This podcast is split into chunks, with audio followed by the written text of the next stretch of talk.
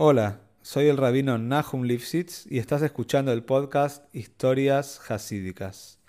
La idea de este proyecto es difundir las enseñanzas de estas maravillosas historias e inspirarnos juntos a seguir creciendo. Si querés dedicar una historia y apoyar a este podcast, podés comunicarte al mail que figura en la descripción de cada capítulo. Muchas gracias por escuchar y que lo disfrutes. Estas historias son para los Nishmas Haim Zalmen Ben Inda Yohevet. Vamos a contar hoy algunas historias sobre la personalidad destacada que era Rabbi Abou o Rabbi Abau. Eh, era un tanjoje muy pero muy grande y se cuenta que sobre él el mismo César Romano cuando llegaba a Cesarea lo esperaba para poder hablar con él. Y tal es así que cuando llegaba al palacio todas las personas se levantaban y lo reverenciaban porque sabían que era un Talmijoje muy pero muy grande, pero por el otro lado también era una persona muy pero muy humilde. Y e inclusive que varias veces tuvo que interceder para poder ayudar a los judíos delante del gobierno romano donde él tenía buenas conexiones. Con todo eso nunca se creía o se pensaba que era una persona superior a los demás. Aparte de esto, era una persona que económicamente le iba muy bien, era una persona muy atractiva físicamente también, una persona fuerte físicamente. Con todo eso nunca hizo eh, orgullo, nunca demostró orgullo por algunas cosas que tenía. Y por eso vamos a ver algunas historias que cuenta la Gemore sobre se primero se cuenta que, como era famoso en esa época, los Talmides Jajomim tenían un traductor, ya que los Talmides Jajomim hablaban en Loshon Koidesh y las personas solían hablar en arameo, estamos hablando ya en la época del Galut, los Yehudim hablaban arameo, y es por eso que no todos tenían la capacidad de poder entender las de Rashot, poder entender los discursos de Toire de, las personas los Talmides Jajomim. Y así es que él tenía un traductor, que era una persona muy inteligente, que escuchaba las resumidas palabras de Radio y las podía transformar en una, una en un discurso mucho más ameno y más fácil para recibir para las personas, los legos, para las personas simples que no tenían mucha capacidad en el estudio. Sabemos que en esa época la diferencia era muy marcada entre las personas que podían estudiar, las personas que no podían estudiar, aquellos que, que podían estudiar tenían un, lugar más de privilegio, un lugar en la yeshiva, y aquellos que no podían estudiar, entonces generalmente salían a trabajar y estudiaban lo que podían escuchar de las drashot, de los eh, discursos de los talmides Jajomim.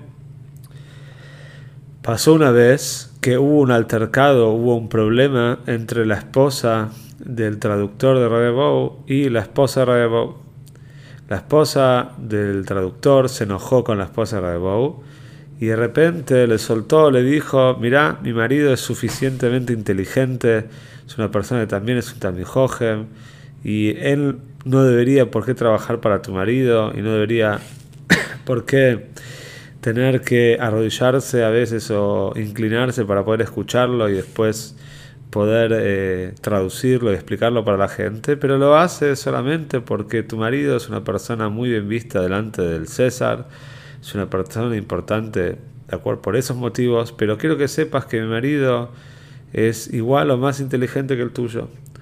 La mujer de Rebou se quedó muy mal con estas palabras y no dudó ir a contarle a Rebou lo que había acontecido pensando que seguramente el marido iba a echar a este traductor por todo el problema que había tenido la mujer del traductor con la mujer de él. Pero él le contestó, ¿este es el motivo para enojarse? ¿Realmente estás enojada por eso? Dice, ¿y qué pasa si lo que ella dice es verdad? ¿Qué te cambia lo que ella dice? Si incluso si fuera verdad, dice, ¿cuál es, cuál es el motivo para enojarse? Tanto el marido de ella y tanto yo sabemos que los dos trabajamos en Shomaim, los dos trabajamos en aras del cielo y queremos que las, personas, las personas estudien Toire. Es todo el motivo. Esa es la primera historia que cuenta la Gemore sobre la humildad de Rabbi y cómo él pudo superar los sentimientos de orgullo, dándose cuenta cuál era el verdadero motivo que, por el cual Hashem le había dado las capacidades que tenía. Otra vez también querían nombrar a Rabou como un Rosh como el director de la casa de estudios de la ciudad de Cesarea, de Keisaria. Y Rabou no aceptó y él quería que acepten a otra persona, quería que acepten a Rabiaba.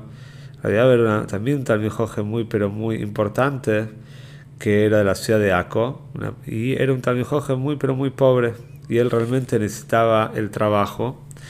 Y por eso Rabiaba dijo que no lo nombre Rosh a él, que él no tiene la capacidad para eso, pero que seguro pueden encontrar en Rabiaba la persona correcta que están buscando.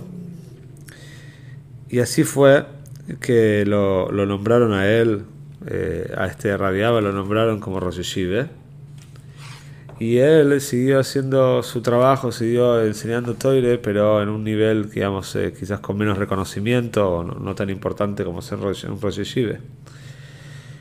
Y así fue que él dijo que él está seguro que él es menos capacitado que Rabiaba por la siguiente historia que una vez rabiaba también, él tenía un traductor, también tenía una persona que lo ayudaba a poder llegar con su toile a los demás.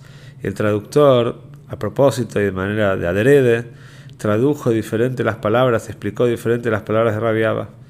Y rabiaba no se enojó y lo siguió teniendo, digamos, obviamente le habrá explicado el, error que cometió y que no debe volver a hacerlo, pero no lo echó el trabajo y no se vio afectado de manera personal.